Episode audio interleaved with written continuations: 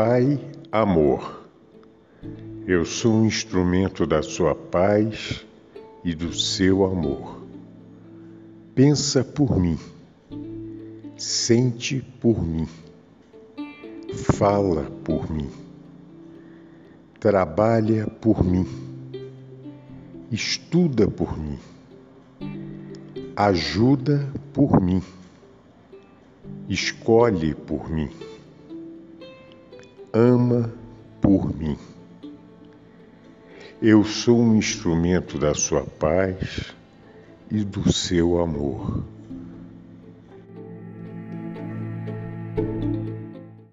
Você conhece arquétipo?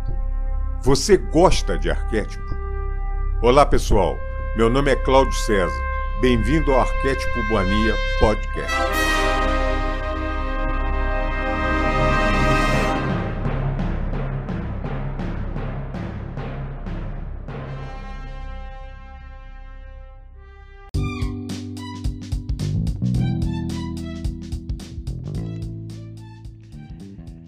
Eu estava ontem abastecendo o carro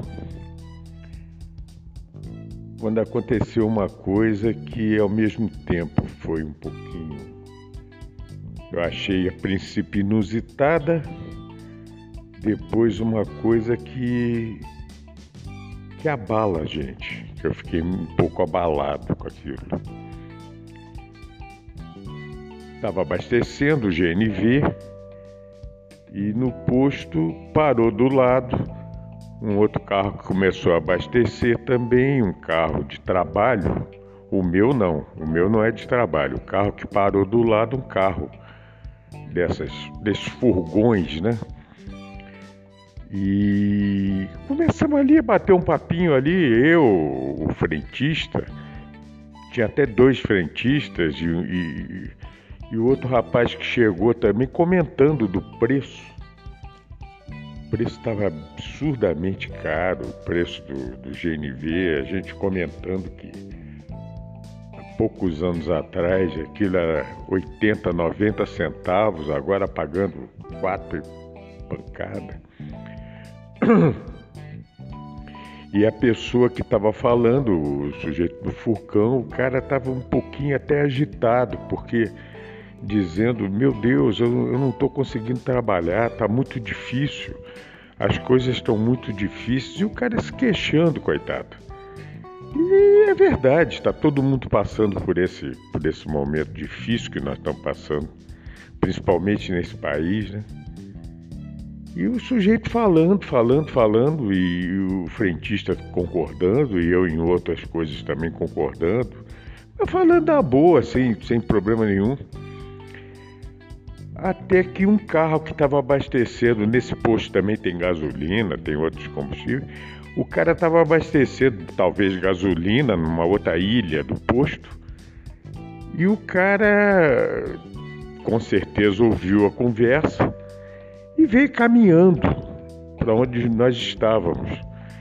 E o cara, um cara assim, um pouco arrogante, o cara, um jeito assim, um semblante marrento, né? Aqueles caras marrentos, aqueles caras é, meia idade assim, mas talvez 30, 40 anos, mas fortão, cara. O cara veio falando, comentando com, com, com, com o rapaz que estava no furgão, o cara falando em berros com ele. Falando, pois é, você tá com saudade o quê? da época de bandido, da época de ladrão, quando esse país só tinha ladrão. Todo mundo ficou um olhando para o outro, como quem diz assim: alguém conhece essa figura?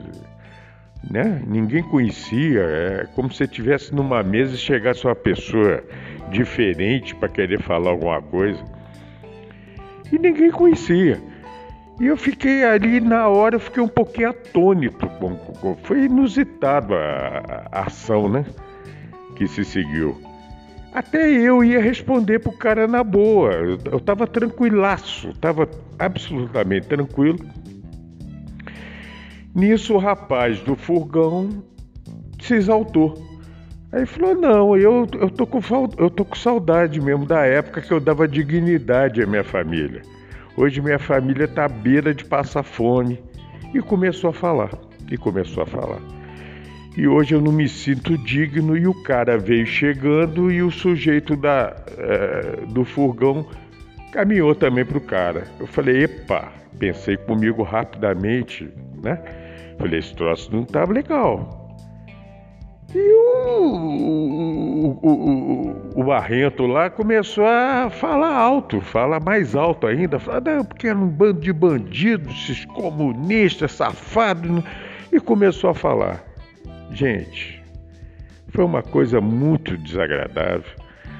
O rapaz, até não digo franzino, mas o rapaz, o magrinho do, do, do fogão, estava tão exaltado Imediatamente, quando viu que o cara estava caminhando para ele de uma maneira agressiva, com um falar agressivo, com um jeito agressivo de falar e, e, e conversar, o rapaz pulou em cima dele e, e deu um início de pancadaria. Na frente, três horas da tarde, na, uma sexta-feira normal, normal entre aspas, uma briga, um entreveiro, uma porradaria sem sentido. E no final até o Magrinho se deu bem, porque partiu em cima do cara e bateu e falou, porra, em vez de você ficar fazendo isso. E bateu e foi. Aí, graças a Deus, nós separamos na mesma hora ali, acabou o negócio, veio frentistas também, né? Eu tenho 62 anos, eu não vou ficar me metendo, mas eu entrei também para separar e separamos ali, veio os frentistas e todo mundo, separou. Parecia que ia acabar o entreviro ali. Aí veio o segurança, o segurança também arrogante, sabendo o que, que era, e pedindo documento só para o rapaz vamos chamar de agressor. Eu acho que ele, o agressor também foi o outro, mas tudo bem. Vamos chamar o, o, o, o magrinho da história de agressor. Não, eu quero ver seu documento. Aí eu intervi, eu falei, opa, peraí, você é segurança aqui. Não, não, não, eu sou policial militar. Eu falei, tá bom, mas não dá documento para ele não, porque aqui ele não é policial militar, ele não está fardado Aqui ele é segurança do posto e ele tá em, ele não está é, em horário de trabalho para pedir para você documento, não. É eu que estou te dizendo, agora sou eu. Aí eu entrei no negócio, porque eu também não sou passivo e não vou. Aí eu fui tentar defender o rapaz. Que em última instância o rapaz não estava mexendo com ninguém. A ira, a, a raiva, o ódio aflorou nele com a ira, a raiva e o ódio do outro que veio falando alto também com ele e desafiando. Entendi perfeitamente.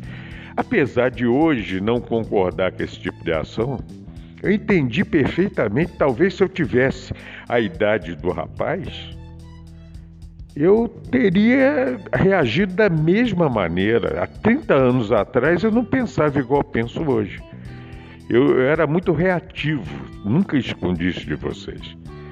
E, e partiria também, faria exatamente a mesma coisa que o cara fez. Eu não vou mentir para vocês. Sabendo, hoje eu sei que isso é completamente equivocado, é uma coisa, é uma atitude totalmente errada, não é por aí.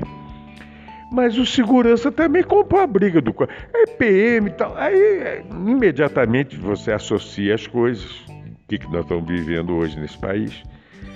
Aí eu, quando eu intervi, eu falei, não, não vai dar documento. Aí, por sorte, chegou o gerente do posto, chamou segurança de lá, deve ter. Porque todo mundo viu o que, que aconteceu. Foi uma coisa que. E já chegaram o valentão para lá, o, o agressor, para mim, o agressor, o verdadeiro agressor para lá. Aí eu reparei, eu reparei que no carro desse sujeito, nesse carro, desse cara que começou a falar alto na história, tinha uma bandeirinha do Brasil. Gente, ontem, ontem era dia 1 de outubro. Não está em semana de independência, não está em nada. É... Vocês entenderam como é que estão as facções hoje em dia? Como é que está As, é, o rapaz se, se arroga no direito de se achar patriota, de defender o certo, de defender o correto, que os outros são bandidos, que isso, que aquilo, que aquilo. E, e, e, e vamos que vamos. A coisa está chegando nesse ponto de ódio, de briga, de disputa diária, de, de, de... a quem interessa isso? Quem interessa isso?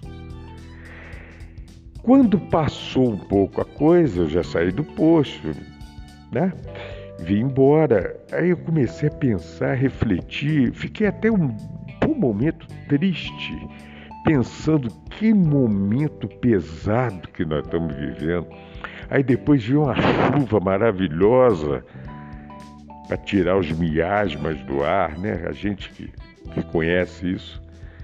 Mas eu fiquei pensando até a noite, fiquei, meu Deus, que momento que nós estamos. Eu, eu, eu, eu já eu já estava reparando já há um tempo e já comentei com vocês em outros episódios os momentos é, é, já está assim um tempo, né? Você tem que tomar cuidado com o que fala, onde está, onde fala, perto de quem fala porque a coisa está. Mas eu não, eu, eu, eu, eu não imaginaria que chegasse no ponto que eu vi ontem. E a raiva dos dois lados, assim. Mas, gente, é, é porque era um de um lado, outro do outro. Se fosse tivesse 10 de um lado e 10 do outro, seria a mesma coisa. Ou um batalhão de um lado, um batalhão do outro. É uma guerra. Não é só disputa de ideias, de, de, é guerra virou guerra, está virando guerra. E a gente não pode cair nessa, tentação. Eu não vou mentir para vocês, eu não cheguei na elevação espiritual de poder enxergar coisa. Eu, eu ainda não tenho uma, uma elevação de consciência para ser completamente é, é, neutro num, num, negócio desse. Eu ainda não consigo isso. Eu queria exalar amor para o outro que eu chamo de valentão. Eu queria exalar amor para. Claro, eu queria, sabe, emanar, não é só exalar. Exalar é no momento, mas emanar amor para um sujeito desse tipo, eu não consigo ainda. Seria hipócrita da minha parte falar que eu, que eu já consigo, apesar que eu sei que tudo está aonde deve estar. O momento é esse, o mundo está passando por isso, é uma catarse coletiva, isso é uma... tudo isso eu sei. Mas vivenciar isso está sendo uma prova para nós que estamos encarnados nesse momento decisiva. Eu acho que a gente tem que ter um pouquinho. Eu, eu, eu quero ajudar alguém, eu acho que eu sou obrigado a passar alguma palavra para meia dúzia de pessoas que está na nossa turma que pensa sobre isso, para a gente refletir sobre isso. A gente tem que tentar passar amor. É lógico que num momento daquele eu não vou chegar a falar para os dois, falar, oh, gente, vão pensar em amor, não vão pensar. Não! É, não tem cabimento. O, é, o momento não era para aquilo. Não era para querer fazer nenhum discurso muito menos de amor ou de qualquer outra coisa, porque eles não, lógico que não assimilariam, evidente que não. Isso é um trabalho de consciência para as pessoas entenderem. Para o valentão entender que não tem que desafiar e para o outro entender também, apesar de eu estar um pouco, digamos assim, é, entendendo muito mais o outro do que o valentão, eu, eu, eu não é por aí que vai resolver a coisa. Não é dando meia dúzia de bolacha no sujeito que vai resolver. Não! Muito pelo contrário. Só piora, aumentou o ódio. Deus livre e guarde que amanhã um cara desse encontre com o outro e um esteja armado e queira fazer uma besteira. Sabe? Não é por aí, não é. Esse é o momento decisivo, na minha opinião, na minha modesta opinião e singela opinião, que nós estamos passando. E nós temos que dar algum tipo de contribuição para esse momento. Eu, na minha humildade, né, Eu, muito pouquinho, talvez quem esteja me ouvindo tenha coisas muito melhores a passar para os outros, mas a gente tem que tentar passar amor, gente. A gente tem que tentar passar paz para o pessoal. A gente tem que tentar passar perdão, alegria, alegria. Se a gente não conseguir fazer isso, o mundo vai caminhar realmente porque vai ter que acontecer no mundo, porque vai chegar a hora que não vai ter mais a energia.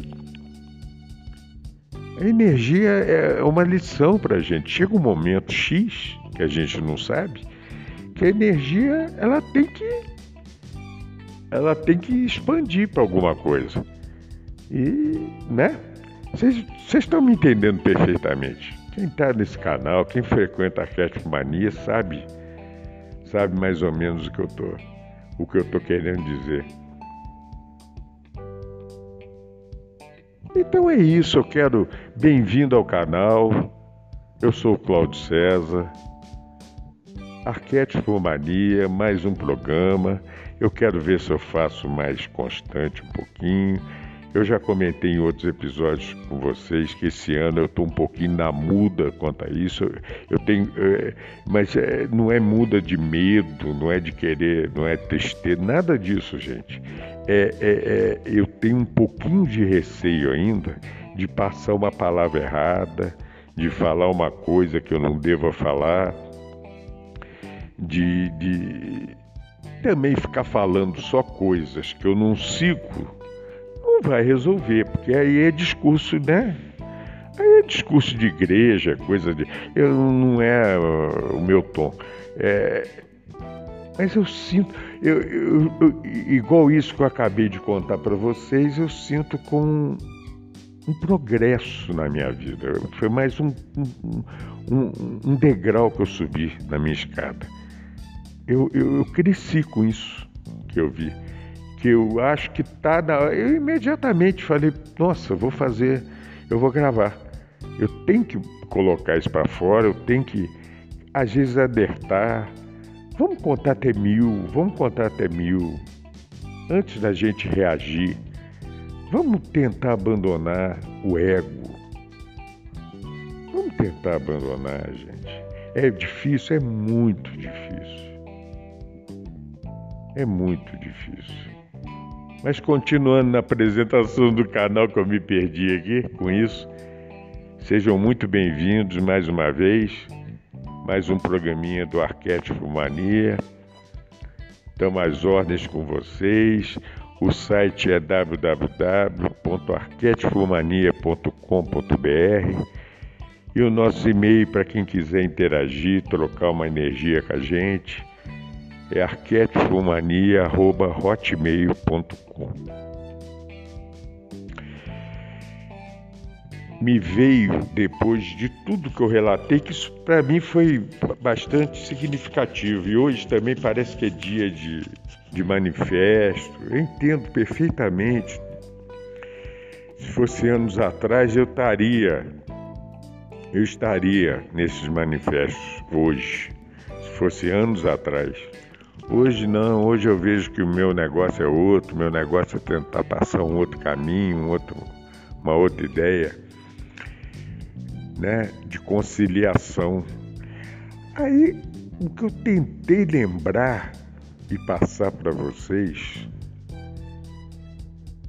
é o que, que eu posso dizer para, claro, falar que, que nós somos contra ódio somos contra qualquer tipo de, de, de, de discriminação, de homofobia, de, enfim, tudo isso nós somos contra, mas nós temos que ter o, o contraponto da coisa, porque senão fica um discurso bobo, no vazio, uma coisa que. Aí me veio na cabeça, eu me lembrei um filme que eu adoro, já vi duas ou três, já vi umas três vezes. É o Gandhi, né? Sobre a vida do Gandhi. Fala uma parte da vida do Gandhi muito interessante, muito boa. E e quem viu, acredito que a, a grande maioria de vocês tenha visto. Se não viram, vá ver, gente. Tem, tem vários, várias coisas é, na internet. É, é aquela parte, se não me engano, vou dar um spoilerzinho para quem não viu, mas quando ele estava no segundo, naquela segunda greve de fome do Gandhi, que é uma vida maravilhosa, uma lição de vida. Meu Deus do céu, aquilo para mim é um aquilo para mim é uma luz para tentar ser seguida, né, como consciência. Mas na, no, no segundo foi, eu acho que foi na segunda greve de fome, foi quando na Índia, depois da independência que os os invasores, os, os britânicos, se retiraram, o pau comeu entre os hindus e os muçulmanos, né? Para dividirem com, com para dividir a Índia, para dividir o, Império fez aquilo de propósito, com, depois o futuro Paquistão e, e para aquela história para atrapalhar onde hoje é o grande problema que é o Afeganistão, que é mais em cima, para atrapalhar o, escoamento de petróleo. Do... Enfim, uma, uma, uma sacanagem ali dos negativos. Quando o pau comeu lá naquela época, 49 na Índia, e aí teve, teve isso que eu relatei do posto de gasolina, só que elevada não sei qual potência na Índia, teve morte, teve tudo, teve. Aí o, o Gandhi, no, na segunda greve de fome, ele ficou desolado, ele ficou. Ele falou: Meu Deus, não, não é para isso que eu, que eu consegui fazer, ajudar a fazer a independência do meu país, não é para isso, não é, ele, é, ele ficou desolado.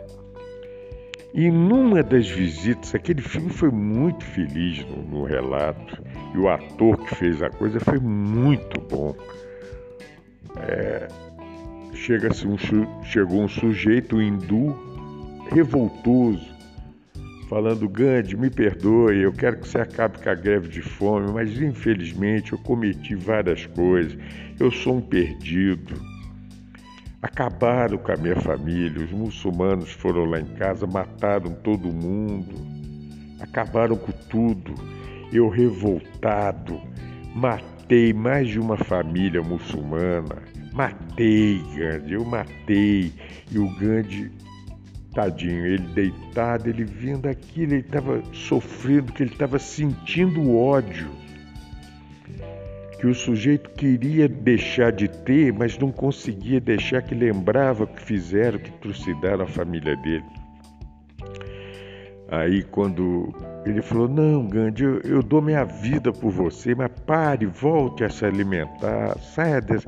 Você é a única salvação que a gente pode ter, não sei o que, blá, blá, blá. O cara dizendo. Aí o, ele falou: Eu dou minha vida, Gandhi, porque eu não tenho mais nada a perder, eu sou um perdedor mesmo, eu não, eu não tenho vislumbre mais do universo, porque a maldade que eu fiz foi muito grande. O Gandhi interrompeu o sujeito e falou: Não, você pode consertar isso imediatamente. Você pode consertar. O Gandhi não ia falar para ele naquele momento é amor. Não adiantava falar a palavra perdão não adiantava. Não, porque o sujeito estava, ele estava envolvido, ele estava vivendo aquele ódio. O que o Gandhi fez? Ele fez o que o sábio sabe fazer, né? Ele, isso é lição de sábio.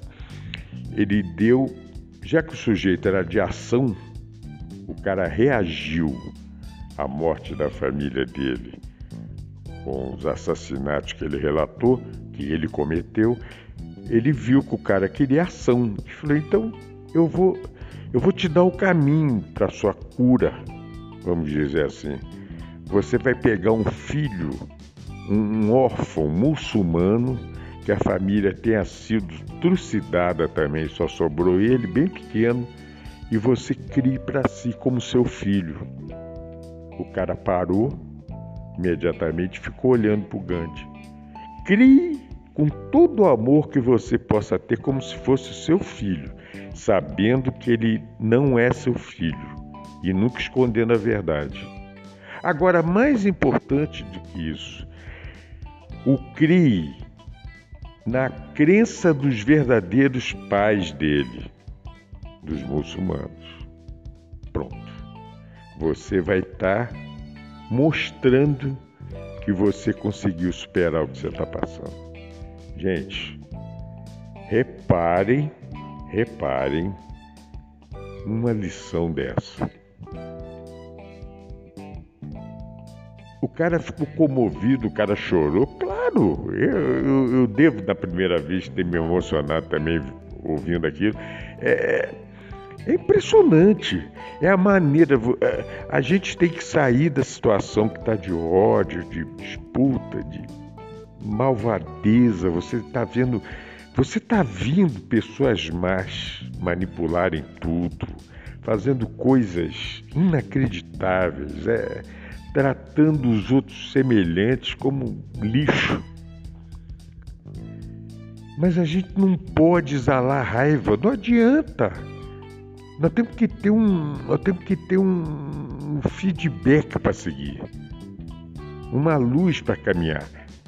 O Gandhi mostrou isso para o rapaz, para o irado lá do filme, né? Para o hindu que estava desesperado. No fundo, ele queria ouvir uma coisa dessa, um caminho. Ele queria ter um caminho. Ele se sentiu pior ou pior ser do universo. E o Gandhi mostrou para ele. Claro que eu não tenho a sabedoria de um Gandhi para querer dar uma receita dessa. Eu não, quem sou eu? Mas a gente tem que lembrar disso em momentos igual esse que nós estamos passando. Nós precisamos de ver isso. Eu não posso, repetindo, eu não posso dizer para vocês que a minha, a minha consciência já está num ponto de eu conseguir emanar amor para todo mundo que está cometendo tudo isso que hoje em dia estão cometendo. Claro que não. Por isso, toda hora eu, eu, eu, vejo muito pouca notícia, eu não quero me envolver nisso. Porque eu me envolvendo nisso, eu não vou conseguir ter um discernimento do Gandhi. Pra, eu não vou ter, porque minha consciência não chegou nesse ponto. E eu quero, eu sei que um dia ela vai chegar mas não chegou. Então, é, de, meu Deus, amanhã eu posso estar igual o cara que eu, que eu relatei antes. Irado, nervoso, puto da vida com tudo que está acontecendo. E eu não quero chegar nisso. Que a gente não pode, pessoal. Só tem uma maneira, é amor. Então, Receita? Quem sou eu? Eu não tenho uma receita dessa de jeito. A única receita que eu posso dar para vocês. Uma receitinha bem idiota, bem simplória, bem. Mas olha, funciona. Acreditem que funciona. Eu volto naquele negócio. Não adianta só falar pro outro emanar amor. Amor é um negócio tão subjetivo, tão, tão, tão tênue, né? Tão. Não adianta. Então vamos começar no, no, caminho do amor. Claro que primeiro seria perdoar qualquer coisa. Então, eu não é tentar, é perdoar. Eu perdoo qualquer coisa que estão fazendo, que estão. Raciocine no perdão. Perdoe. Mas não é o principal. Além de perdoar, é um ingrediente que nós Gente, e está se tirando isso. É, eu vou falar aqui do brasileiro que a gente está vivendo no Brasil. Eu não estou né? Eu não estou vivendo em outras partes para poder falar. Está perdendo-se a alegria. Alegria que é nata nossa. Alegria que é a mistura do índio, o negro e o branco, trazendo. Nós estamos ficando azedo, nós estamos ficando ácido, nós estamos ficando nós paramos de brincar, de emanar e exalar alegria. Então, uma das maneiras, uma receitinha bem idiota que eu vou passar para vocês, novamente, bem simplória, de tentar ligar o botãozinho da alegria eu vou passar que eu faço comigo. Aprendi a fazer isso até numa palestra do Hélio. E é sensacional. Quem quiser ver essa palestra, a palestra no início lá dele, PNL, ele ensina, você tem que, é, através da neurolinguística, através é, é hipnose, a grande verdade, é você aprender a se auto-hipnotizar com alegria. Então você pega uma música, eu adoro música, pega uma música, eu tenho várias que me, me, me, me, me dão êxtase, me dão muita alegria. Aí você toca aquilo até enjoar. É lógico, eu não toco alto porque senão o vizinho me mata. Mas eu, se eu quiser ouvir 30 vezes aqui, o problema é meu, eu vou ouvir. Ou no fone de ouvido, baixo, para só para não atrapalhar ninguém. Aquilo vai te dando. E você aprende no PNL a se ligar nessa alegria de novo para não te para você não entrar em deprê, para você não ficar triste, para você não entrar em isso é muito importante, gente. Procurem fazer isso. Acredite no que eu estou falando. Isso é o primeiro passo. Você, você conseguindo botar essa energia de alegria, aí você consegue enxergar várias situações amorosamente. Várias. Podem ser situações pessoais, situações de trabalho, situações é, familiares, situações até é, a nível político. Ah, você põe alegria na coisa, você consegue, aí você consegue emanar amor.